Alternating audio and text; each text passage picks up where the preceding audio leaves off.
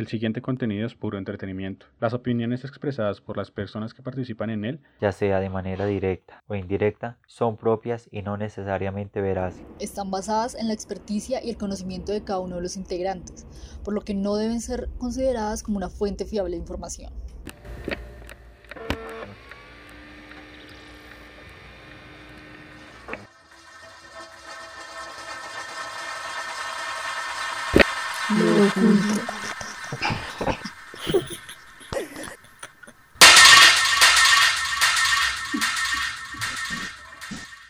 Tal si deliramos por un ratito?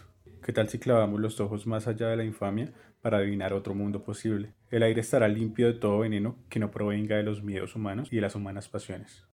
En las calles los automóviles serán aplastados por los perros. La gente no será manejada por el automóvil, ni será programada por el ordenador, ni será comprada por el supermercado, ni será tampoco mirada por el televisor.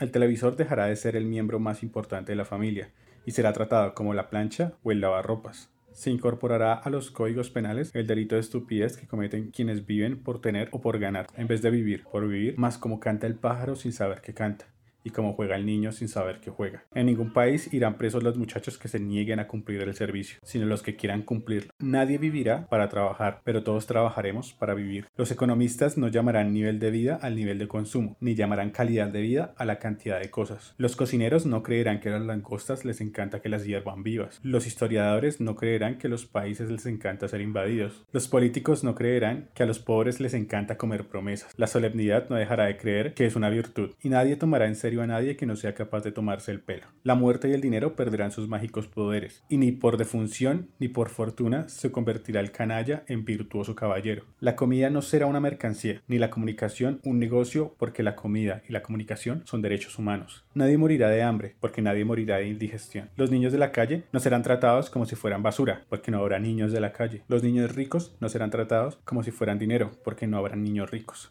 La educación no será el privilegio de quienes puedan pagarla, y la policía no será la maldición de quienes no puedan comprarla. La justicia y la libertad, hermanas siamesas, condenadas a vivir separadas, volverán a juntarse bien pegaditas, espalda contra espalda. En Argentina, las locas de la Plaza de Mayo serán un ejemplo de salud mental porque ellas se negaron a olvidar en los tiempos de la amnesia obligatoria. La Santa Madre Iglesia corregirá algunas erratas de las tablas de Moisés, y el sexto mandamiento ordenará festejar al cuerpo. La Iglesia dictará también otro mandamiento que se le había olvidado a Dios. A la naturaleza de la que formas parte. Serán reforestados los desiertos del mundo y los desiertos del alma. Los desesperados serán esperados y los perdidos serán encontrados, porque ellos se desesperaron de tanto esperar y ellos se perdieron por tanto buscar. Seremos compatriotas y contemporáneos de todos los que tengan voluntad de belleza y voluntad de justicia, hayan nacido cuando hayan nacido y hayan vivido donde hayan vivido, sin que importen ni un poquito las fronteras del mapa ni del tiempo. Seremos imperfectos, porque la perfección seguirá siendo el aburrido privilegio de los dioses.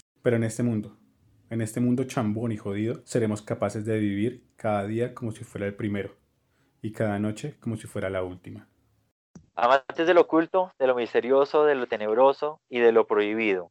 Mi nombre es Jason y les doy la bienvenida a este nuevo episodio del Oculto Podcast, porque siempre hay algo más. Con las mentes abiertas y las bebidas en las manos, recibamos gustosamente a Jessica, Rocky y Leonardo. Muchachos, bienvenidos. Eso, buenas noches a todos. Hola. Quiero que me opinen un poquito sobre lo que escucharon, si ya saben más o menos de qué voy a hablar. De la libertad. Jason. Sí, estaba pensando exactamente eso. Me, gustó mucho la frase de, que la libertad y la justicia son hermanas y, más o menos lo que nos habla es de una reformación en el mundo, ¿no? Sí, como que pensamos un mundo perfecto ah, o algo así. Pero quien quita que no pensamos, sino que en realidad somos y que todas estas leyes de una sociedad son las que nos rigen y nos vuelven personas. O sea, yo creo que en realidad la sociedad está regida por cierto tipo de personas que son y que desenvuelven su papel en la, en la sociedad, ¿no? Por alguna manera. Entonces, por ejemplo, tenemos que, digamos, si me voy por el lado negativo, tenemos que los ladrones son personas que carecen de, de oportunidades o tal vez carecen de, mm, eh, de una buena formación desde la infancia, ¿no? Que es como su papel en la sociedad, porque en realidad ese papel se ve muy seguido, hablando del lado negativo. también tenemos el papel del lado positivo de la persona súper exitosa que nace en una buena familia y resulta siendo una persona importante. Ok. Pero porque lo rigen desde la sociedad, ¿sí me hago entender? Sí, sí, sí. Tal vez no porque quisieran, sino porque les tocó. Pero entonces esto, esto me lleva a una, una primera pregunta, ¿sí? Y es, es, ¿ustedes creen que es posible llegar a un mundo perfectamente equilibrado? No, yo en realidad creo que no, porque las, las, todas las opiniones siempre están divididas, cada persona tiene un mundo diferente y yo creo que es lo que nos han enseñado, ¿no? A pensar por el individualismo. Ok. O sea, si pensáramos todos igual, ¿se podría hacer un, un mundo, o sea, un mundo funcional? Respondería, pero bueno, Jesse, Jason. Eh, ¿Me repites un poquito la pregunta? Que se me cortó en una parte. Ah, bueno, la primera es que si es, será posible, o sea, es posible conseguir un mundo perfecto y, y es que ahí Leo dijo algo y es que está- hemos sido enseñados a pensar de forma individualista. Entonces le digo a Leo, si todos pensáramos igual, ¿podríamos ser un mundo perfecto? Eh, no, no, no, no, no puede haber un mundo perfecto eh, cuando hay un adoctrinamiento de por medio. Y, y, eh, y el pensar igual es un adoctrinamiento. De lo que se está hablando en el texto y de lo que el principal tema que estamos tocando es precisamente la libertad. Y la libertad eh, tiene su máximo, su mayor expresión, la mayor expresión de la libertad radica precisamente en eso, en el individualismo. No hace falta pensar igual, hace falta ser tolerante con lo que piensa el otro. Pues entonces ahí yo, yo tengo ahí una pregunta y es, yo creo que este tema debería en realidad dividirse de lo, de lo general a lo específico. Entonces, por ejemplo, si deberíamos más bien pensar en qué es lo mejor para un ser humano, empezando, ¿no? O para una Ajá. persona. ¿Qué es lo primordial? ¿Qué es lo número uno? Yo creo que si en realidad tenemos en cuenta qué es eso, ya podemos en realidad dar muchas conclusiones porque yo creo que la palabra que digamos y que se concluya, eso, es- eso va a ser como una raíz de un árbol, eso tiene un poco de lados sí, y de sí, sí. pensamientos, no, eso es increíble. Por ejemplo, usted no se imagina en la mano de comentarios que he leído acerca de lo de la, la justicia por parte de la, del asesinato este de Juliana por el militar. Un poco opiniones divididas, la gente piensa que ay, está mal perdonar, otros dicen que está bien. Entonces yo creo que lo importante es saber qué es lo primordial. Vale, ¿y Jess qué opina? como que si puede haber un mundo perfecto, pues no creo que, que se llegue a un mundo perfecto, eh, o sea, así, Es más, deberíamos definir, perdón, sino, perdón, pero sí dale. se puede hacer mejor, tal vez se pueda hacer mejor. Igual cosas que hagamos a alguien le puede cambiar la vida para bien, no es como, no, obvio no va a ser perfecto totalmente. Vale, es que Yo, yo aquí Eh, la pregunta, perdón, yo aquí la pregunta que tengo es, ¿cuál es el mundo perfecto entonces? Empezando, digamos que eso sea el- la, la- lo principal, ¿cuál es el bendito mundo perfecto? eh, No sé, me voy por allá, porque es que depende mucho también de, la, de, de, de Leo o de Jesse o de Jason, eh, porque todos pensamos distinto, ¿no? Y, y no sé si eh, seguimos por donde vamos o no nos, nos vamos por ese lado de, de cada quien hace su utopía perfecta, o sea, su, su mundo perfecto y el resto lo intentamos tumbar. Como, como como quieran. así. Como O sea, cada uno quieran, dice, "Este es mi mundo perfecto. yo Sí, estoy ¿cómo sería peleo. para ti? ¿Cómo sería Cada para ti? uno pues, se lo intenta tumbar, ay, pues sin, no. sin, sin mala intención, ¿no? O sea, viéndolo desde Sí, sí, otra sí. perspectiva. Si no sabe cómo, pues sigue. Pues para que no sea tampoco tan serio, pero sí. No sé, Jason, ¿qué opina? Sí, sí, estoy de acuerdo. Pues, Vale. ¿me Señor. vas a preguntar, eh, contesto de primeras? ¿Cómo sería un mundo Eh, perfecto? ¿Cómo sería? No, no. Vamos con, con la persona que más ha tenido, más tiempo ha tenido de pensar y que es Jessica, que ya más o menos habíamos charlado. No de ese tema, pero algo así. Entonces, No, No, eso es trampa, yo- eso es trampa. Me parece que eso es Jason trampa. primeras. Esto ya está muy No, no, porque arbitrario. Me voy. es que, No, es que quería, es o que no Ash, yo no tuve tiempo de pensar, Rocky me preguntó una cosa muy diferente a, lo, a esta pregunta. Entonces, no es así.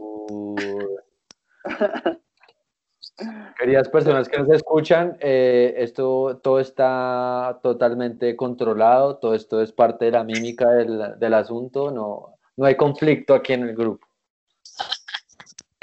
Entonces, Ay, bueno, no. entonces si quieres lo llevamos por este lado. En su mundo perfecto, en su, eh, en su utopía y utopía estaría, la, la tecnología sería parte de su mundo o no sería parte de su mundo. Así que les voy contando. Hay un personaje que estuve leyendo y que fue el que me inspiró eso primero, o sea, la charla, y es un, un, un pelado que a sus 24 años ya se había graduado del, del colegio, ya había terminado la universidad, era súper dotado, le dicen. Y ¿Por ya era profesor. Y ya era profesor. Espera, espera. Y ya era profesor O en sea, una universidad. intelectualmente, obviamente, intelectualmente. Ok. El chico, el chico decide, eh, decide de la nada irse a vivir al campo. Y bueno, de la nada no, los papás le regalaron un terreno y él se va al campo a vivir. Y allá él construye su. O sea, empieza a sembrar su comida, empieza. eh, él construyó pues la casa, o sea, le compraron el terreno, él construyó su casa y vivía sin luz y sin nada. O sea, es como esos videos que uno ve a las 3 de la mañana de un man ahí en medio de la nada construyendo una casa con un paraíso de... ¿No han visto esos videos? Muy chistoso, un man ahí sin Sí, sí, pero camiseta. no, no, pero no, el man tiene una casita re humilde, es una casa pequeña, pequeña, pequeña, apenas para él, con su jardín, eso sí, para que sea sustentable su jardín para, para él. Qué chévere. Entonces, en su utopía diría eso. Sí. Pues O sea, lo creo- que él tiene es como su casa y, y ya, ¿sí? Él, es que él decía que parte de lo que está arruinando la sociedad era, había empezado después de eh, la revolución industrial. Y Mm, entre más la tecnología iba avanzando, más el, el humano se iba arruinando. Entonces él decide supuestamente dejarlo todo e irse a- al campo a vivir así. Lo que pasa es que yo, Eh, yo, creo, yo creo que aquí lo que tenemos que mirar es, bueno, dos cosas, ¿no? La primera es nosotros como seres tecnológicos, ¿no? Porque nosotros, pues bueno, todos somos de ciudad, tenemos todos los privilegios del Internet, televisión, eh, toda esta intercomunicación, luz, versus las personas que están en el campo. Lo que nos pasa con la, según mi percepción, lo que nos pasa con las personas que tienen todo este tipo de tecnología es que en realidad la tecnología lo que está haciendo es básicamente reemplazar algo que nosotros podemos hacer manual. Por ejemplo, nosotros en vez de estar, no sé, en vez de dedicar un tiempo para reunirnos, simplemente le damos clic a conectar a, a la plataforma y, hablar todos juntos. Cosa que no pasa en el campo porque en el campo todo obviamente es más manual. Entonces yo creo que la tecnología se ha usado para tal vez para solucionarnos unas cuantas carencias, que es como estar una persona de frente, en este caso somos cuatro, estar como con cuatro personas ahí, dedicar ese tiempo, sino que nos ha facilitado un poco la intercomunicación, pero también dejamos un poco de lado la, como toda esa parte de, no sé, como toda esa parte natural, ¿no? Sí, claro, digamos que en ese caso simplemente, pues, nos reuniríamos en persona si no estuviera la tecnología, o en el campo, como que irías a otra vereda y se reúnen en persona, porque pues no hay necesidad de, tal vez en esa utopía, eh, solo necesiten sembrar, comer y pues lo básico, y, y pues no tendríamos necesidad de, de estar haciendo esto. No sé. Exacto, igual yo creo que cada uno con sus gustos y con sus creencias y con lo que quiere va formando su, su estilo de vida. Entonces cada Sí. persona según lo que necesita se va adaptando. Yo creo que esa es una de las vainas que nos ha hecho que nosotros seamos razonables, que nos podamos expandir por todo el mundo, ¿no? Como el progreso de la humanidad es eso, como la capacidad de adaptarnos ante cualquier situación. Entonces si el man para sobrevivir necesita est- estar en un campo, obviamente él necesita tener una casa, necesita tener un alimento, necesita cómo pasar sus días y también eh, planear un futuro, ¿no? Porque si el man come hoy, tiene que pensar en qué va a comer mañana y qué va a comer pasado mañana. Entonces, si el man está en, un, en, un, en una situación en donde requiere que el man tenga que sembrar todos los días y que el man tenga que subsistir de la naturaleza, pues yo creo que uno co- como, parte del ser humano y lo- la parte esta de la, de la adaptación es eso. Les voy a poner el ejemplo simple. Nada más cuando uno se mete al agua y se queda mucho tiempo en el agua y los dedos se vuelven arrugados, ¿no? Entonces uno dice como, ay, me estoy volviendo un viejito. No, pendejos. Lo que pasa es que esas arrugas en los dedos va a hacer que con tanta agua usted no se resbale en la superficie y no caiga como una piedra hasta el fondo. Entonces ahí es cuando uno dice, como, uy, la capacidad de evolución del ser humano está chévere. Mejor dicho, nosotros somos el severo virus para no morir. ante las Ay, no. situaciones del planeta, ¿no? Todas las situaciones. Y Jason. Gracias Animal Planet. Mm, Para mí, para mí es irrelevante la cuestión tecnológica. Puede haber tecnología o no puede haberla para crear un, un mundo perfecto, entre comillas. Sí. Eh, para mí más importante, digamos, eh, entrándonos en esta discusión es definir no tanto qué es un mundo perfecto, porque eso sí puede variar, eh, percepción y percepción, según nuestros propios intereses y criterios. Eh, lo que deberíamos definir es qué es lo perfecto en sí, no tanto qué es un mundo perfecto, sino qué es lo perfecto. Ahora, volviendo al tema de la tecnología, la tecnología no es nociva en sí, no en sí misma, porque si nos damos cuenta es todo lo contrario, es muy benéfica. Eh, precisamente este podcast no podría ser si no existiera la tecnología. Estas reuniones no, a distancia no se podrían dar si no existiera la tecnología. Y muchos se han dado mucha solución a muchos problemas que antes habían y que hoy pues ya no existen, como por ejemplo eh, la oscuridad. Eh, si, au- si aún así la- las calles, las calles en la noche son, son, son inseguras, aunque hay luz, están iluminadas, por lo menos en las ciudades. Imagínese antes, antes que no había luz. No, Era imagínese, imagínese, Jason, yo que tengo astigmatismo, yo de noche no veo un culo.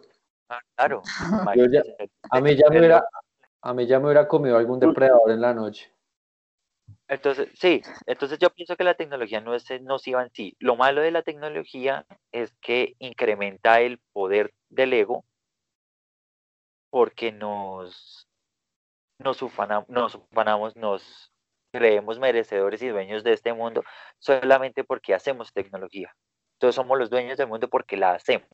Y eso es Oiga, pero, pero vea. Jason, que, que, que es muy curioso que su merced diga que el ego, porque sí es verdad, las- el ser humano, que el ego, que yo estoy en todo mundo, que, que tengo la tecnología para, para, para estar pendiente de todo lo que ocurre a mi alrededor, pero va a ponga a alguien, una persona con toda la tecnología frente a un huracán y no es nada. Si un huracán coge una persona, la vuelve mierda, la desaparece nada más con un tsunami, un volcán. Yo creo que es un ego, es, en realidad es un ego en realidad muy falso. Exacto, es que el ego es falso, Leo. El ego es una interpretación que nosotros tenemos de nosotros mismos Exacto. y damos poder. Entonces, lo que digamos, eh, como sociedad, nosotros le damos poder a ego con esas invenciones tecnológicas y nos asombramos a nosotros mismos de que pudimos crear esto, de que pudimos crear lo otro. O sea Pero que eso lo, que, lo, mentira. lo que su merced está diciendo es que entre más tecnología nosotros tenemos más un desprendimiento de la naturaleza, básicamente. eh, de nuestra propia naturaleza como seres, no como seres humanos propiamente, sino como seres y como parte de un todo. Eh, también la tecnología incrementa el valor que nosotros le damos a lo material. Por ejemplo, yo no podría decir que un mundo utópico sería un ser más inteligente, capaz de crear y crear más cosas, cuando dentro de sí no evoluciona. Por ejemplo, un delfín eh, nosotros creamos un radar, nosotros creamos aparatos de geolocalización para poder ubicarnos en este planeta Tierra y para saber a dónde vamos, eh, a dónde vamos físicamente, obviamente, no metafísicamente. En cambio, un delfín no necesita crear artefactos ni poseerlos para, para desarrollar ese sistema de, geolocalización. Ellos de por sí, naturalmente, tienen unos radares mucho más perfectos que lo que nosotros podamos crear.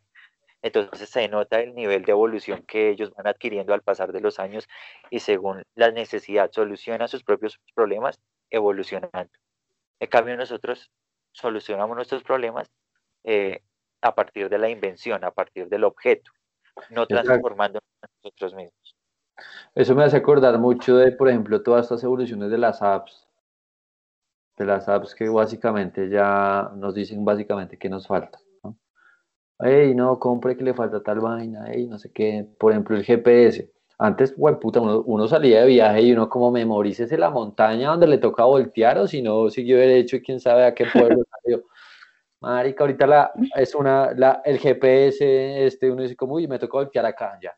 Entonces se perdió, por ejemplo, toda esa capacidad de percepción y de, em, ¿cómo se llama esto? De la imagen fotográfica, decir, como no, me va a grabar tal, tal momento, tal montaña, tal, tal espacio, porque yo sé que aquí me toca voltear y seguir mi recorrido.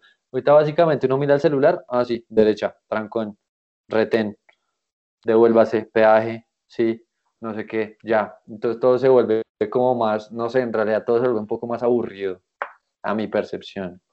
Sí, si hablamos de perfecto, yo hablaría de, un momento de evolución, de evolución individual. No tanto de, tampoco de evolución individual. Oye, ¿qué, tal, ¿qué, tal, ¿qué tal en, perdón Rocky, qué tal en estos, eh, en, sigamos si uno quiere ser conspiranoico en estos momentos, eh, yo creo que una de las fortalezas como humanidad eh, es como la, en realidad la unión para poder sobrevivir y salir adelante, pero qué tal en realidad lo que busquen ahorita la tecnología es como individualizarnos y como volvernos seres aparte del otro, cada vez uno le interesa menos estar eh, con alguien o estar pendiente del vecino porque le fastidia, eh, pero sabiendo que todos conviven para una vaina. Entonces, por ejemplo, si usted lee el código de policía, usted se da cuenta que en realidad todos estamos regidos ante la sociedad, pero la tecnología lo que nos hace separarnos, ¿no? Entonces, pero también nos une. Nosotros cuatro estamos unidos gracias a eso, ¿no? Digamos que sí, pero yo, por ejemplo, por estar digamos, voy a poner un ejemplo. Ahorita mis, mis compañeros, mis roomies, están por allá celebrando y supuestamente íbamos a celebrar mi cumpleaños, pero obviamente por la tecnología y todo este compromiso me aparté un poco por las, pues, por cuestiones más profesionales. Pero digamos que tal sea eso, ¿no? La tecnología en este caso me aisló de personas reales. Ustedes son virtuales. tengo que decirlo. Nos dijo, nos dijo falsos. Yo en realidad quiero que todos me escuchen. Pues. Yo, no sé, cómo es Jason. Yo me lo imagino con una camisa y ya, no sé cómo, moreno. No sé cómo es. Nunca lo he visto en mi vida. Bueno. bueno. Ahorita Jason me mandó una foto, ¿no? Leo, así soy, mira, tan. Una selfie, tan.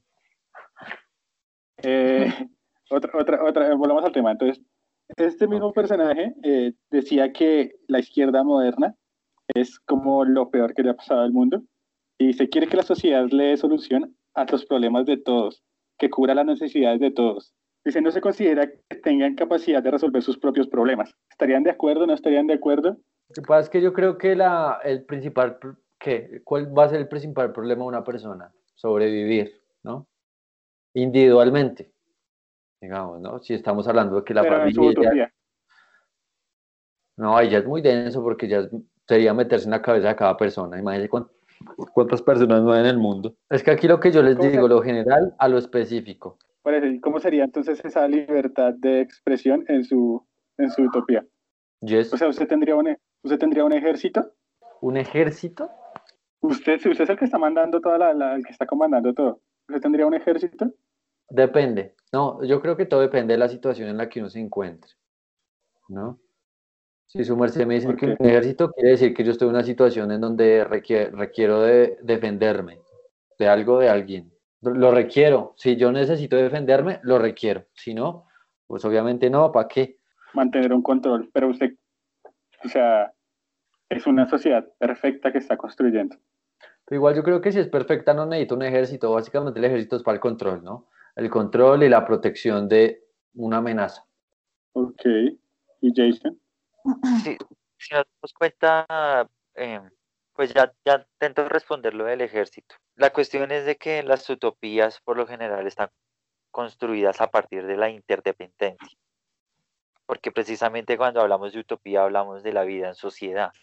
Entonces, el panadero que hace pan me da un pan al, al lechero y el lechero le canjea por un litro de leche y entonces todo en esta armonía, el canje, en donde no hay moneda, en donde todos recibimos lo mismo, que es un poquito la, ideología del, socialismo, ¿no? De esta llamada izquierda, o de lo que llamamos comunismo, que es el socialismo puesto en acción.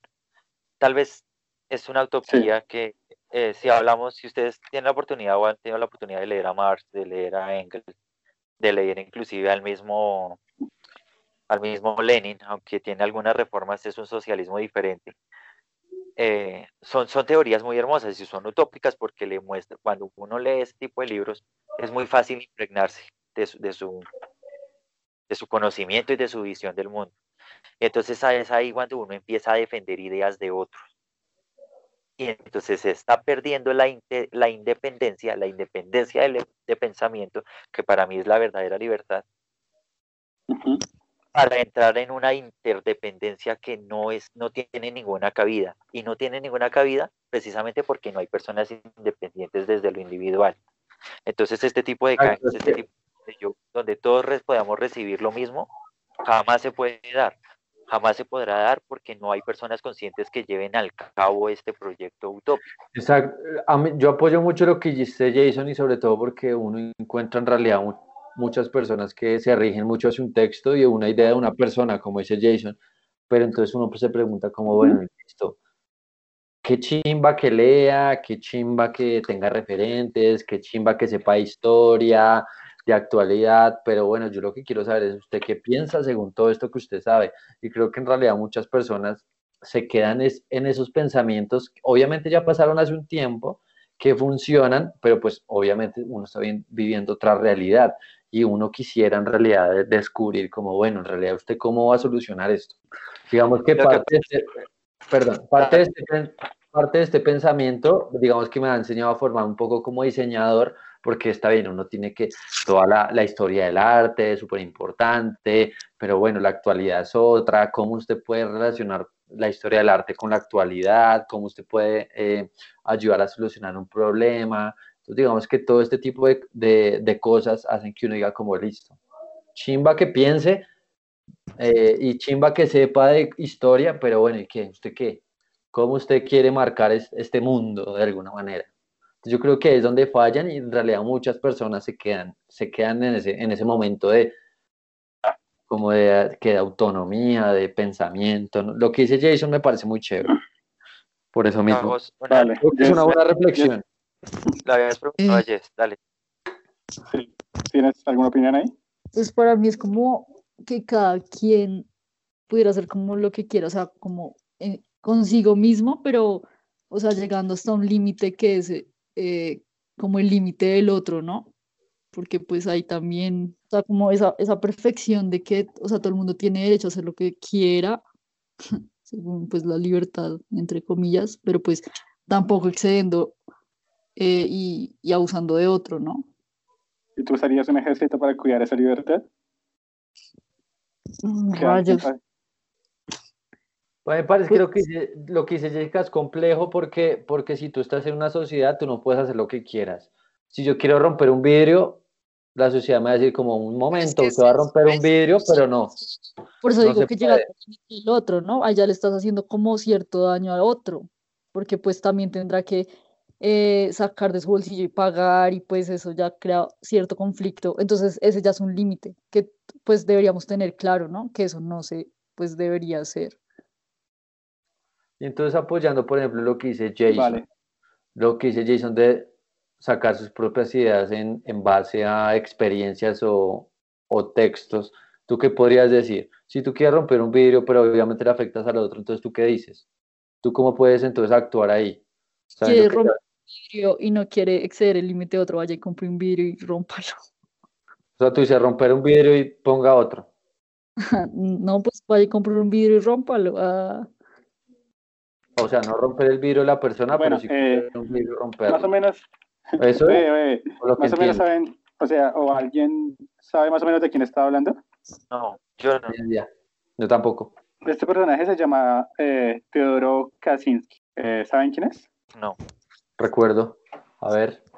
Este tipo entre 1978 y 1995 logró perpetuar 16, 16 ataques con cartas bomba que atacaban a la vida, de, o sea, bueno, que acabaron la vida de tres personas y hirieron a 23. El tipo decía que la tecnología era lo peor que le había pasado a la humanidad y decidió hacer su propia, o sea, él quería hacer caer toda la tecnología y todos los ataques que hacía era contra universidades y aeropuertos. no, ¿por dónde? ¿Eso, ¿Eso en qué año fue, Rocky?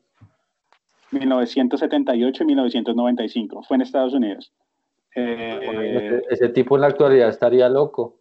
Y, no, y ¿sabes lo peor de todo? Ni siquiera, El tipo, ni tumbar Facebook. con esto que escribió antes, no, o sea, no, no el primer, el primer párrafo que escuchamos no es de él, ¿no? Obvio. Eh, los que escuchamos de la izquierda y esto, los escribió él y se hacía, bueno, se hace llamar y en internet todavía lo llaman un filósofo. Pues le han hecho pues como series, películas y documentales donde lo romantizan un montón y el tipo es la cosa más eh, inteligente del mundo, entre comillas, ¿no?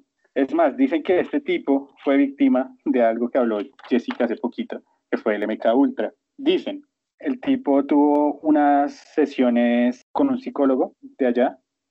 El tipo le hacía preguntas y lo hizo, lo hizo empezar a escribir. Él fue el que, el que le metió en la cabeza que escribiera su propia filosofía. En una de las, de las sesiones no llegó el, el doctor, sino estuvo otra persona y se empezó a burlar mucho de lo que él decía.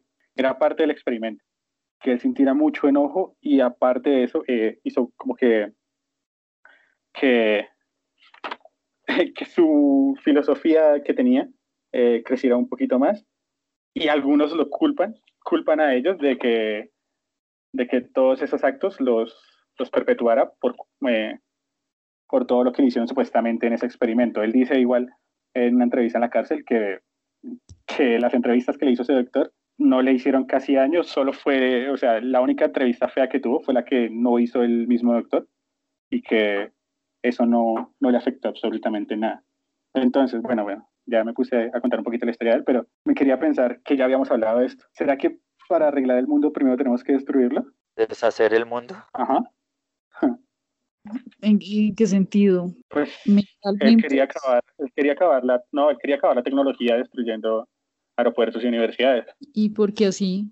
Pues porque las universidades se educan y los aeropuertos pues son, Pues sí, pero porque así, o sea, también las universidades educan otras cosas, ¿no? No solo hacia la tecnología. pues sí, sí, sí, pero o sea, era parte de lo que él creía y le quería. Sí. Entonces, por eso te- les pregunto, o sea, aquí es una- les estoy preguntando a ustedes, porque, o sea, ya habíamos hablado del tema, ¿qué pasó en Bogotá, no? Que empezamos a destruir CAIs, bueno, empezamos, o sea, la gente empezó a destruir CAIs, empezó a, a romper muchas cosas, entonces, quiero que nos vayamos por ahí. Es que yo tenía esa cuestión, yo tenía esa pregunta, yo le tenía esa pregunta a Leo, y ahorita que estamos hablando de la, de la destrucción, él dice que si yo quiero romper un vidrio, pero yo tengo que indagar sobre los motivos que a mí me llevan a, a querer romper ese vidrio. Entonces, ¿por qué yo quiero destrozar este mundo? ¿Porque quiero construirlo a mi manera? ¿Porque qu- quiero construir mi, mi, mi propia utopía? Eh, Inclusive muchos, muchos de este, esto también es una cuestión egoica y yo sé que aquí algunos van a pensar que voy a decir que lo que voy a decir es una chambonada. La cuestión, yo tengo un pensamiento, hablemos por ejemplo de Marx, que como sabemos el socialismo es más el daño que ha hecho que, que lo benéfico, que los beneficios que ha traído. Pero cuando yo soy, digamos, yo soy un tipo como Marx y tengo una idea de cómo construir una utopía social y escribo un libro, escribo un libro, ahí mismo ya estoy dándole paso al ego, al ego y estoy queriendo decir de que otros lo lean y de que otros me sigan. Entonces es la Mm. misma vaina como si yo estuviera rompiendo un callo, que yo estuviera infligiendo la, la acción en sí, porque el libro está induciendo a otros. O sea, Sería ¿a muy que como, perdón, se- sería muy como estar en contra de como de todas las filosofías y dictaduras que no me dejan expresarme a mí. Pero entonces, eh, yo quiero que aprendas la que yo estoy creando. o que hagas. Porque me parece buena. Pero bueno, digamos y ustedes lo que cuando tú dices es, discúlpame, y lo que tú dices es cierto. En este mundo material no sabemos si haya otro tipo de mundos. Yo por lo gen- general creo que sí, pero por lo menos en este mundo material la ley es esa, porque estamos, es un mundo de bipolar. Es un mundo donde yo tengo que destruir para construir y tengo que construir para luego volver a destruir. Y esto va a ser interminable. Por eso para mí una utopía no está en este mundo porque yo tengo que escapar de esa bipolaridad, de esa, de esa polaridad, de destruir, de destruir, de ser malo para conocer lo bueno, de ser bueno para conocer lo malo, de que si me porto muy, muy bien es malo, de que si me porto muy, muy mal también es bueno. Tengo que empezar a huir de esas dos cosas para empezar a construir una utopía, muy caliente, muy frío. Ah, Y este mundo se basa precisamente en eso, eh, en caer muy fácilmente en polaridad. Y ahí es donde empiezan los enfrentamientos. Ahí es donde yo empiezo a necesitar de un ejército que controle la situación. Pero como es un ejército que al igual viene adoctrinado, es muy fácil que se polarice, de por ejemplo del presidente del turno, del partido político que esté mandando en el momento. Eh, empezando, digamos, como por ejemplo en Colombia, que el presidente es el que tiene eh, control sobre las Fuerzas Armadas. Entonces, sí o sí, sea de izquierda o sea de derecha, el ejército tiene que obedecer. Entonces, ahí no hay control. ¿Por qué? Porque hay polaridad, hay polarización. Ok. Entonces, yo que Jess iba a decir algo por ahí. Sí, me- pero no sé si me va a salir un poquito. Y es como, Vale. pues es que igual todos tenemos un, votamos por algo y unas leyes y tienen que cumplirlas, ¿no? Entonces por eso creo que el pueblo se tiene que hacer sentir como, hey, no las están cumpliendo. Así había quedado todos en algo, ¿no? Entonces, pues de algún modo tienen que hacerse escuchar como, porque igual, como le decía una vez a Rocky, pues prácticamente su trabajo, ¿no? Trabajan también como para el pueblo, para nosotros, pero eso no, como lo tenemos en claro. Entonces, como, bueno, no están cumpliendo con su trabajo. Entonces, ya se va más como por ahí, siento. Pero sí, o sea, tienes mucha razón cuando dices que ellos trabajan para el pueblo. Pero eh, no solo nosotros somos el pueblo. La gente que les votó a ellos, la gente que también, la gente que en ese momento cree que ellos están bien, también son el pueblo, ¿no? Y para ellos Eh, está bien. Sí, claro, pero igual no están cumpliendo con todo lo que dijeron y están haciendo como otras cosas, ¿no? Leo, Sí. ¿De qué ¿quieres hablan? qué hablan? Perdón, se me cayó el internet. No, Le. ¿En qué parte ¿Cuál cayó? era la pregunta? Se me cayó desde no sé, no sé qué tiempo. ¿Escuchaste a? Jason? No. No. Rayos. No, pero en contexto así rápido, ¿qué era? No, si ya solucionamos los problemas del planeta. No, joda. Eh, Vamos a empezar a construir un mundo feliz. sí, Ya, ya hay una buena utopía para escribir. sí, sí. No, ya está escrita. ya está grabada. Que si es necesario para construir esa utopía, es necesario destruir lo que ya está establecido en el mundo. No creo, no creo porque igual em, las personas ya vienen de, las personas ya tienen como un estilo de vida, ya tienen como, sí, como su pasado. Yo creo que en realidad es complicado, es como si le quitaran uno todo lo que tiene, como para que le digan, oiga, vuelve a iniciar, pues le va a quitar todo. Es muy duro. Vale, Sí, sí, o sea, acá te vas a escuchar la parte de, de que este tipo atacaba a las universidades, ¿verdad? Sí. Ah, bien. Sí, o sea, Es que de no. ahí nació la pregunta. no, es que de ahí nació la pregunta, o sea, ¿se requiere destruir todo para eh, cambiar el mundo? No, yo, digamos como pensamiento, pensamiento personal, yo creo que en realidad es bueno saberlo, la típica frase, hay que saber el pasado para no repetirlo. Entonces yo, a mí, a mí me parece que es bueno en realidad saberlo como para no, para mirar por dónde no cagarla. El, pas- el pasado casi siempre es eso, ¿no? Una reflexión o un, o un- o un buen comentario. Eh, Es como eso, yo creo que no hay necesidad. Además es muy, no, no, muy tonto, es como, ay, la cagamos en todo lo que hicimos, borremos, cuenta nueva. Es como si lo, le utilizaran a uno el de Hombres de Negro, el cosito ese del bombillito que le borra a uno la memoria. O como la Sí. película de Adam Sandler, la chica esta, la chica esta que no se acordaba de, de lo que pasaba el día anterior y siempre vivía el mismo día. Como si fuera la primera vez, algo así se llama. Sí, como si fuera la primera vez, se llama así, es muy, no, es muy traumático, ¿no? En realidad muy crack esa película. Vale, eh, sí, bueno, íbamos por ahí. Pero no es eso, que, digamos que la mayoría de personas, digamos, si uno se pone en la situación más cerquita que es como Colombia, la mayoría de personas critican mucho eso, como no, es que ustedes no, no se acuerdan del pasado, entonces ustedes están destinados a repetirlo, entonces ustedes votan por los mismos, siempre es lo mismo con ustedes, siempre le echan la culpa a alguien, ¿no? Que casi siempre lo mismo, ya que aquí en Colombia existe, a- me- además que me emputa porque siempre existen dos, dos tipos de, al parecer, partidos, ¿no? Los que son, los que son muy petristas y los que son muy uribistas. Entonces uno se echa la, la culpa del otro. Y pues la situación de Colombia está densa y es eso mismo, ¿no? que el pasado, que 50 años de guerrilla, que la gente no se ha dado cuenta que somos un país violento, no sé qué, que les vale huevo, que todos los días maten a alguien, que bla, bla, bla. Que sí es denso, pero que en realidad, no sé, e, ese tema sí me parece muy, complejo. Además, sobre todo por el hecho de que si uno opina algo, ya lo creen de un partido, pero en realidad uno no es de ningún partido. Entonces es muy chistoso. Oiga, no, es que pienso tal vaina. Usted es petrista, no sé qué, lo peor. No, no, no ah, usted es uribista, no sé qué, no, no, no, tranquilo, ay, no, usted es un tibio, ay, Dios, no, ¿cómo así? No, pues yo pienso, pienso esto, no, tibio, ay, Dios. Sí, eso me parece muy gracioso porque pasa mucho, muchísimo. Sí, en realidad pasa mucho. Ahí, ahí me viene esa pregunta. Hace parte de lo que estaba diciendo Leo. Y es como estamos en un momento en que no se puede decir absolutamente nada, ¿no? Porque para todos va a ser feo pero somos libres, Rocky, entre comillas, ¿no? Exacto, entonces me quería, quería llevar como a ese punto.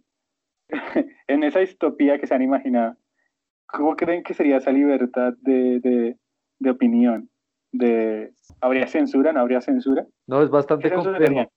Es muy complejo. Nada más vean nada más el caso de Luisito Comunica, el youtuber este súper famoso que puso la botella esta de mezcal, tus nalguitas son mías, en una foto con las nalgas de la novia. Fue puta, usted no se imagina el man cómo lo atacaron, que entonces empezaba la gente en los comentarios, no, ¿cómo así? El cuerpo femenino no es propiedad de nadie, en realidad es una violación al cuerpo, usted no tiene derecho, no. usted no se imagina cómo atacaron a ese pobre man. Listo, pasó. ¿Cuál fue la respuesta de, la novia de Luisito? Él puso la misma fotografía con las nalgas de Luisito y ella cambiando de papeles, ¿no? Entonces ella con el, el ¿Qué es eso? ¿Eso cómo se llama? ¿Eso qué, qué tipo de trago es? Tequila. Tequila. Un tequila, en tequila. Puso exactamente lo mismo con las nalgas de Luisito, marica, y la gente empezó de una vez a contrarrestar, bueno, ¿dónde están las personas que decían que esto no sé qué, que sí sé cuánto? Me parece que en realidad, no sé, es una, me parece un, no sé, el pensamiento no, no me cuadra en ese sentido pienso que en realidad la gente se ofusca por nada y que buscan pelear por cualquier cosa, ¿no? ¿Cómo es que le dicen la generación de cristal? Es esta. O sea, y a mí en realidad me parece súper normal. Pienso que es una pareja y que los dos tienen consentimiento. Yo creo que en ningún momento Luisito tomó la foto de, manera eh, vulgar y la subió sin consentimiento de la pareja. Y si la pareja volvió a tomar la foto, pero dividiendo, esta vez es estando al revés, ¿no? Que mostrando las nalgas cierta persona. Entonces ahí es donde uno dice como marica, hay consentimiento de ambas partes, entonces no veo el problema, está bien, son una pareja, pueden hacer lo que se les dé la gana. Pero no, la gente se ofendió y como el man es un, bueno, además que hay que pensar que el man es una figura pública, entonces también tiene derecho a que la gente diga cosas, que se genere cierto debate, eso les ayuda en su publicidad, bueno, en fin, infinidad de cosas tecnológicas. Es que es impresionante, ¿no? O sea, igual la tecnología, así como ayuda, es también un... Sí, perjudicial. De pronto el man al principio lo publicó como chiste y la gente pues obviamente por la situación lo tomó muy mal. La situación es difícil, ya uno no puede hacer comentarios porque de pronto lo toman muy mal. Por ahí había escuchado a alguien decir que, bueno, hablando del tema de del Gran Hermano, de 1984, pues todo el mundo dice, no, que algún día vamos a llegar y después eh, vi a alguien hablar diciendo que, que, nosotros somos el Gran Hermano, ¿no? Eh, alguien hace algo y ya uno le está tomando la foto, bueno, uno, yo generalmente no hago eso, me da cosa, pero la gente ya está tomándole fotografías y montándole internet, o copiando esta foto de acá y mandándola a internet diciendo, vea, este tipo hace no sé qué, vea, este tipo es no sé qué, y juzgándolos, y sí, nosotros somos el gran hermano, ¿no? Exacto, eso me recuerda mucho, por ejemplo, lo que pasó hace pocos días, lo del caso de Juliana. Entonces ustedes ven ahorita todo, todo, su Facebook está bombardeado de videos de no, indignación, eh, cómo es posible que un militar le dispare a esta persona. Entonces uno ve el video, ¿no? Uno ve el video desde la perspectiva de la persona afectada, que es el novio de Juliana. No, me mataron a mi mujer, ¿qué pasó? No sé qué, estoy muy mal, me siento muy mal está bien, sí, es un video muy pesado, uno en realidad se siente mal, pero uno no se puede dejar llevar por eso, en mi percepción, uno tiene que en realidad buscar ambas partes. Entonces también buscar la verdad por parte de los militares, qué ocurrió y por qué le disparó, ¿no? Porque también está la incógnita. O este man, ¿por qué le disparó? ¿Y sabes qué pasa de la otra parte? Eh, pues según lo que he leído y por lo que he visto, dicen que los manes intentaron saltar un retén, dieron un giro y el militar, no sé, creo que se, se ¿cómo se llama eso? Se, no se asustó, sino como que Alteró. intentó de, se alteró y disparó. Desafortunadamente le dio en la cabeza. sí quisieron saltar un retén. Exacto, esa según la versión por parte de los militares, que uno dice, listo, entonces está mal, ahí uno dice está mal, pero pues uno en realidad no sabe qué versión es, uno simplemente está leyendo las noticias y la persona que tiene el poder de comunicar tiene absolutamente todo el poder de la información y de manejar masas, por eso es que no hay que comer cuento tan entero, sí, lamentable, la muerte no es, la muerte de una persona no, no, no es motivo para, no sé, para celebrar, no sé qué sé yo, está mal, está mal que muera alguien en algo tan cotidiano como es un retén. Pero hay que escuchar las dos versiones. Entonces sí, lamentable lo de Juliana, sí es un hecho muy desconsolador, bastante trágico. Pero yo ya, digamos, ya no como cuento tan entero. Yo, a- mí sí me gustaría mirar cuál es la versión de los, los militares. Y ya hay uno ya como medio saber, ¿no? ¿O ustedes qué opinan? Jason. Eh, pues con respecto a la noticia, me parece que es el mismo, eh, es, la misma, es la misma situación que con lo del abogado, simplemente que cambia de protagonista. Cada uno desde su polaridad eh, empieza a atacar al otro. Eh, no sabemos si, si un soldado eh, histérico, precisamente por este ataque que están teniendo las Fuerzas Armadas y la policía, eh, reaccione de esta manera de dar un disparo porque sí, precisamente por ese, eh, por ese que, por ese, por ese acoso, por ese acoso, por esa, por ese acoso que está recibiendo. No sabemos si esta, si en verdad estas personas te saltan un, este retén por una cuestión de desobediencia civil, porque están cansados de ver militares y ver policías por todo lado, sí, y, y piensan que, que saltan, pasándose las leyes por la galleta no van a tener consecuencias. Y Exacto, obviamente, no, y, y además Jason, Jason que decían que supuestamente esta perso- estas personas en el carro llevaban, no sé, digamos que marihuana, o llevaban algo, algo que les hizo reaccionar y arrancar, y pues obviamente esta persona, no sé, digamos que disparó por su reacción. Entonces digamos que uno dice como, bueno, eso, eso es entrar al a la misma dinámica de, de empezar a defender a unos y defender a otros. exacto, Por ejemplo, ¿qué, qué culpa tienen unos policías cuando tratan a una persona así? Si, si el adoctrinamiento los ha hecho comportarse de esa manera, si son machistas de- desde, desde nacimiento, toca rastrear el pasado de la persona. Exacto, no, igual, yo, yo, yo en realidad no sé si Juliana como, no, Juliana no sé si como parte de la, de, pues de, bueno, las noticias y lo que he visto era netamente mujer. He visto Pues, por ahí noticias donde dice que no. transgénero, pero pues sí, es que no. Exacto. Igual eso, ¿qué pasa? O sea, sí porque- era. ¿Qué pasa?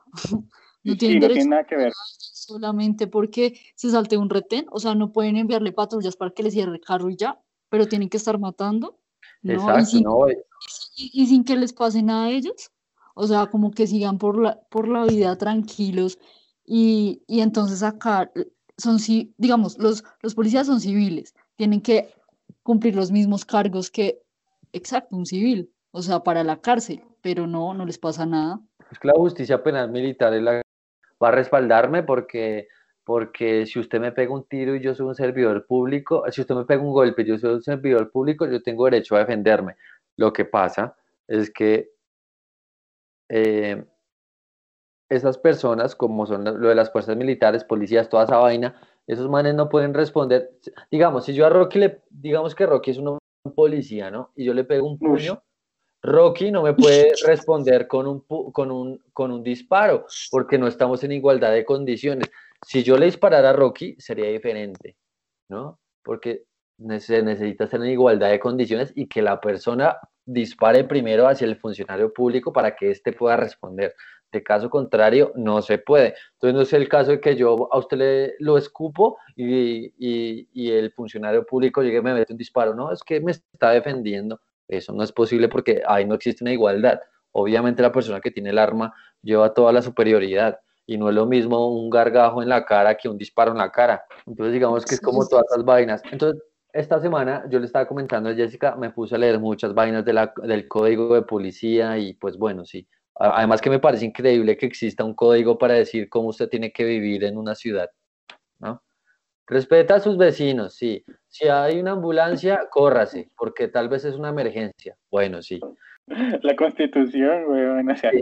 Haga caso, sí. Si hay un policía que se mueva, se mueve. Si alguien está siendo afectado, auxílielo, sí.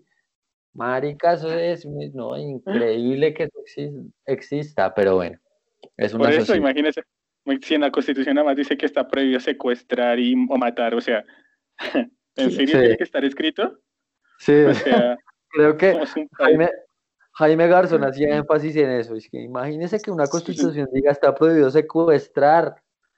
Es como si usted, el man pone un ejemplo, es como si usted llegara a la casa y, le, y entonces usted le sirvan la comida en, el, en la mesa y le digan prohibido limpiarse con el, con el mantel. ¿Qué Sí, sí. personas viven en esa casa para que haya un letrero que diga prohibido limpiarse con el mantel?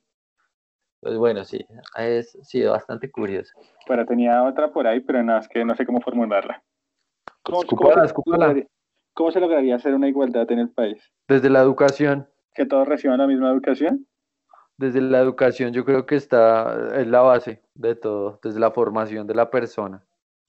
¿Y cómo? Porque yo creo que la igualdad no es yo le doy a usted y a usted también le doy, entonces los dos están felices. Porque los dos ya tienen lo mismo. Con la educación, pues cada uno ve cómo usa esas herramientas, ¿no? Y ya, Sí, además que lo que hemos hablado, cada persona tiene un pensamiento diferente y para una persona está bien una cosa y para la otra persona está bien otra cosa. Entonces yo creo que de la formación es que uno, es que uno moldea personas, personas de bien. Jason. A, a mí el tema sí me quedó esta vez un poquito complicado porque yo nunca había pensado en construir un mundo feliz. Yo había pensado en construir un Jason feliz. No, no, no. Ah, Me acordé del Construir. capítulo de los Simpsons de, de Un Mundo Sin Abogados y todos ahí felices ahí en el pensamiento. Es muy chistoso, el capítulo es muy bueno. Sí, no, No, ni sí, eh, construirlo ni destruirlo. De, creo, puedo sonar indiferente, totalmente indiferente, y yo lo acepto, yo soy indiferente. Eh, ah, para mí, cuando hablan de estas noticias de que mataron a un abogado, de que mataron este, que mataron lo otro, puede que sea por costumbre o por simple, o, o por mi simple forma de ser, yo no le pongo cuidado a esas cosas ni me interesan demasiado.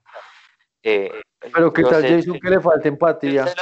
decir, Usted puede ser un- a- Exacto. Usted puede ser un, asesino serial. sí, Se cancela, se cancela el asado.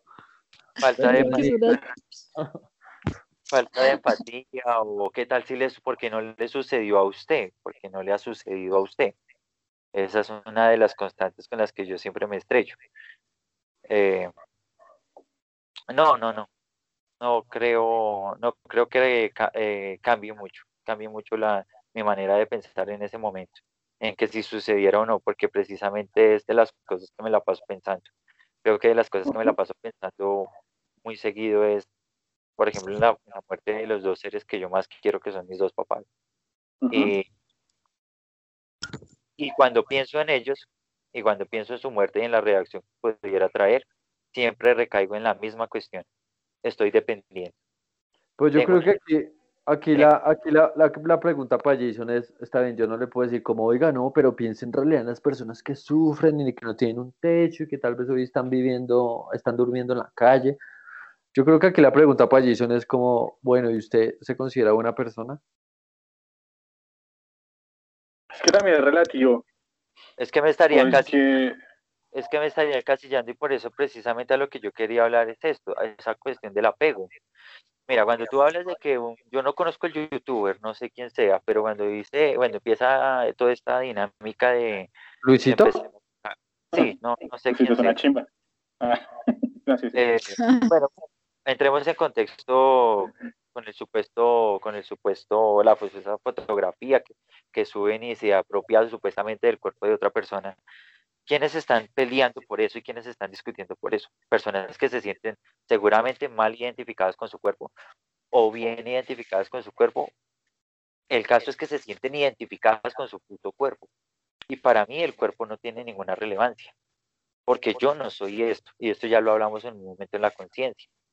Da igual si yo tengo cinco dedos o si tengo cuatro, si tengo uno, claro, si tengo... No, además, además Jason, que aquí estamos, aquí estamos hablando de una cuestión de pareja, pues en realidad Luisito y la novia, no, la novia. Es, es, tanto por un lado como por el otro, porque esas nalgas son mías, pero el día que cuando yo digo que esas nalgas son mías, el día que esas putas nalgas me falten me van a hacer infeliz. Entonces estoy dependiendo de esas nalgas. Y los otros también se dan cuenta de eso. Pero igual su merced, su merced, no cree que existe un cierto consentimiento de la persona, eh, de la persona esta vez del sexo opuesto para, en esta foto, ¿no? Del sexo opuesto existe un cierto consentimiento donde le da el derecho de una apropiación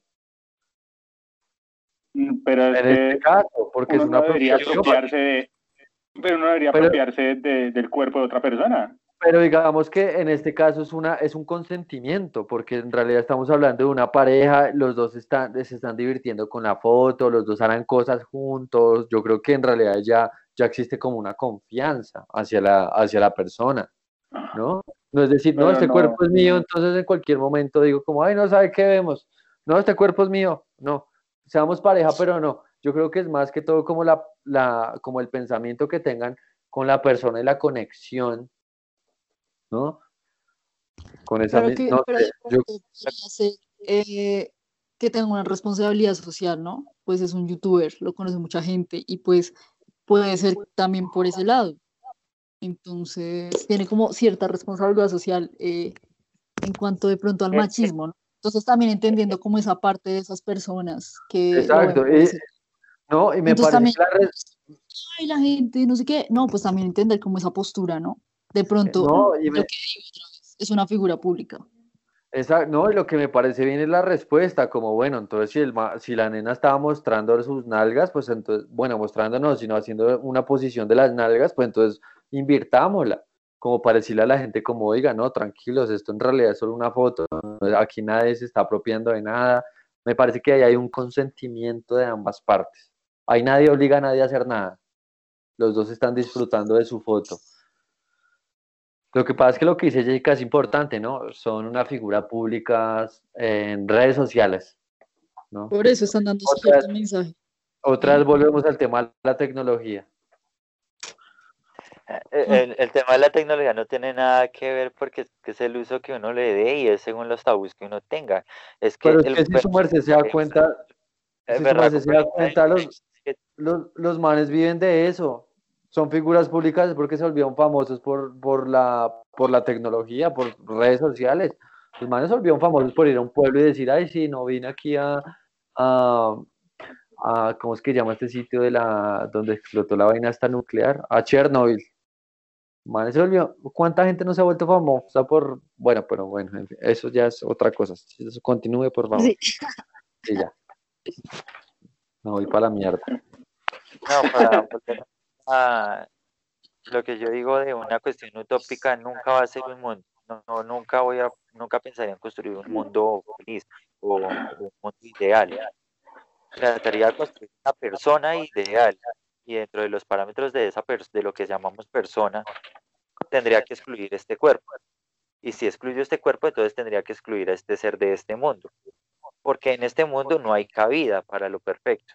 Por eso yo les decía al comienzo, primero que teníamos que definir es qué es ser perfecto. Antes de definir qué es ser mundo, es qué es ser perfecto.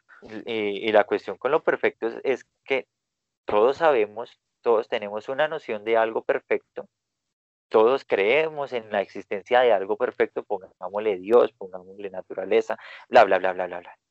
Pero no hay ni la más mínimo rastro en este mundo de eso, de eso perfecto. Porque por donde miremos siempre hay imperfección. En todo lado. Pero no, pero no existirá tal vez algo. Es que yo lo, que va aquí con lo que dice Jason es que cada uno tiene su percepción, ¿no? De, de su perfección. Para Jason es, por ejemplo, Ajá. no es el cuerpo, en realidad la- es más, más eh, la persona, pero interiormente. El cuerpo en realidad vale verga, pues no vale verga, pero pues no es relevante. No Pero puede- no- pueden haber muchas percepciones de lo perfecto, Leo. Sí, exacto, pero entonces, ¿cómo encerrar todas en una? ¿Será que no se puede? No, Es no, que sí, no hay sí, sí, adoctrinamiento. O sea, sería Exacto, muy complicado tener a alguien que todos piensen igual o que todos actúen igual o que todos actúen correctamente según a lo que igual una persona tuvo que haber demandado. Yo opino que lo perfecto es esto. Tú opinas que lo perfecto es aquello. El otro opina que lo perfecto es otra cosa. Y tenemos tres cosas perfectas. Y cuando tenemos tres cosas perfectas, tenlo por seguro que ninguna lo es. Nunca claro, hay- lo perfecto. Ninguna lo es para la otra, claro. Siempre No, ninguna lo es en sí. Ninguna lo es en realidad. Te lo juro que ninguna lo es en realidad. Pero entonces yo le pregunto, Jason, ahí, entonces, ¿cuál es la real? Exacto. Pues no, no existe, creo. Sí, Sí, porque claro, es sí que existe. lo que pasa es, bueno, es que lo que pasa es que somos como un poquito arrogantes Nos agarramos. y entonces que- y cre- no, y no, y creemos que, que lo que yo, lo que yo digo, lo que yo estoy pensando, yo soy el que tengo la solución para, para salvar el maldito mundo. Pero yo tener el resto de errores y posiblemente, digamos, eh, eh, soy el que está gobernando eh, este mundo y voy a empezar a, a cambiar porque yo, para, digamos, la derecha no me funcionó, voy a empezar con la izquierda y resulta siendo lo mismo, eh, oprimiendo a un pueblo con unos soldados con, para que hagan lo que yo digo, o sea, a la mitad del pueblo o a la otra cantidad del pueblo, pues porque los otros de pronto si están ahí a favor o no están a bueno. Y siempre se va a repetir, ¿no? O sea, y es más aprender de ese tipo de errores que Leo ya lo había nombrado antes, de- del pasado. Tenemos un pasado donde podemos ver. Y estaba pensando aquí, eh, hablando de utopías, que hay una historia por ahí, no me acuerdo cómo se llama, pero es un libro que habla de una distopía donde eh, los extraterrestres, supuestamente somos un experimento de los extraterrestres para ver cómo, la, cómo es la destrucción de la o sea, de, de, la Tierra, y por eso pasa una y otra vez, por eso siempre pasa. Y si uno se pone a pensarlo, uno diría, uy, qué miedo, porque sí, aquí siempre pasa. Eh, se construyen ciudades, se caen ciudades, se construyen ciudades, se caen ciudades, y así, una y otra vez. No, sí, es que yo en realidad creo que la humanidad es un caos. En realidad los seres humanos somos muy malos. Dice que nos toca escribir un libro llamado La Biblia para portarnos bien. Y eso, que es, para mí es un pensamiento que es utópico. Una persona ahí que nos ofrece el mundo eterno en si uno se no, porta y bien. también, también es una dictadura, porque te está poniendo eh, muchos, eh, ¿cómo se le dirían? Eh, mm, reglas para estar ahí.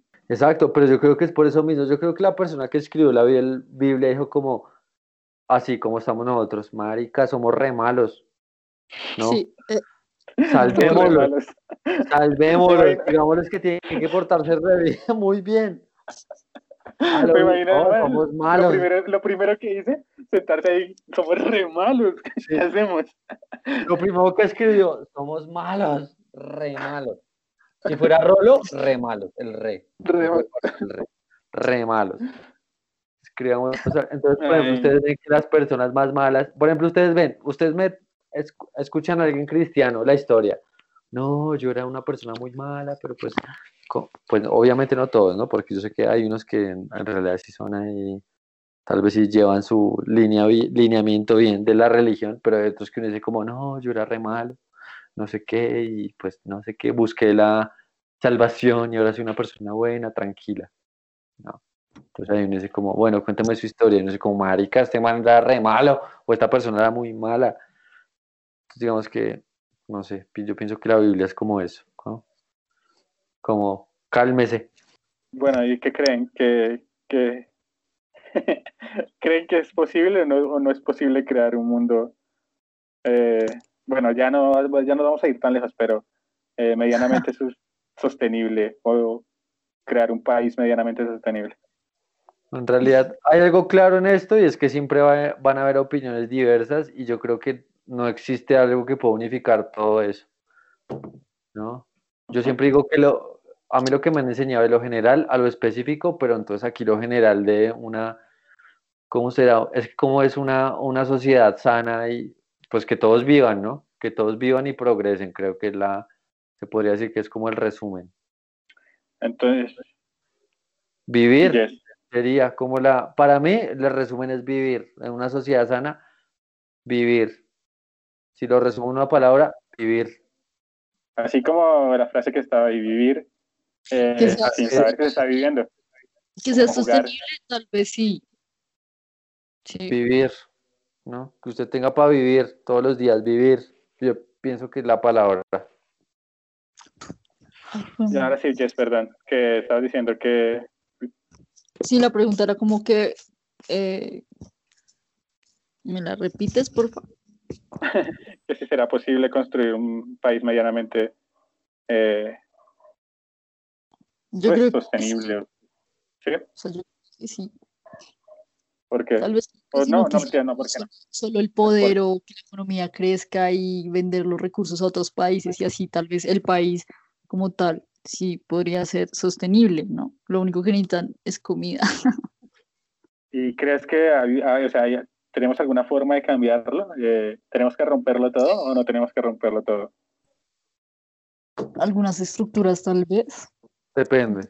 Investigar muchísimo más. Lo que pasa es que, vea, Rocky, lo que pasa es que yo lo que me he dado cuenta con este gobierno, aquí, yo siempre tan colombiano, lo que me he dado cuenta de este gobierno es que uno se da cuenta en realidad de a quienes el gobierno apoya desde el simple hecho de todas estas vainas que ocurren, de todo este tipo de revoluciones. Entonces, por ejemplo, vemos que el caso del abogado indignó a muchas personas, se eh, hubo un revoltón, quemaron unos CAI, lo rompieron, hubo uno, hubieron unos muertos. Y uno ve la reacción de supuestamente el, el- el mandatario, que es el presidente, y uno ve, y mientras estaban velando los muertos de todo este tipo de revolución y todo este inconformismo, uno ve el mandatario apoyando a los, a los policías, allá saludándolos. ¿Cómo van muchachos? No sé qué, cómo no sé qué. El man puesto así con la camiseta, con la chaqueta de la policía. Entonces, marica, uno ahí se da cuenta, ah, este gobierno a quién apoya, este gobierno obviamente no apoya al pueblo. Este gobierno le vale verga al pueblo. Este gobierno apoya en realidad a las fuerzas militares, apoya todo lo contrario.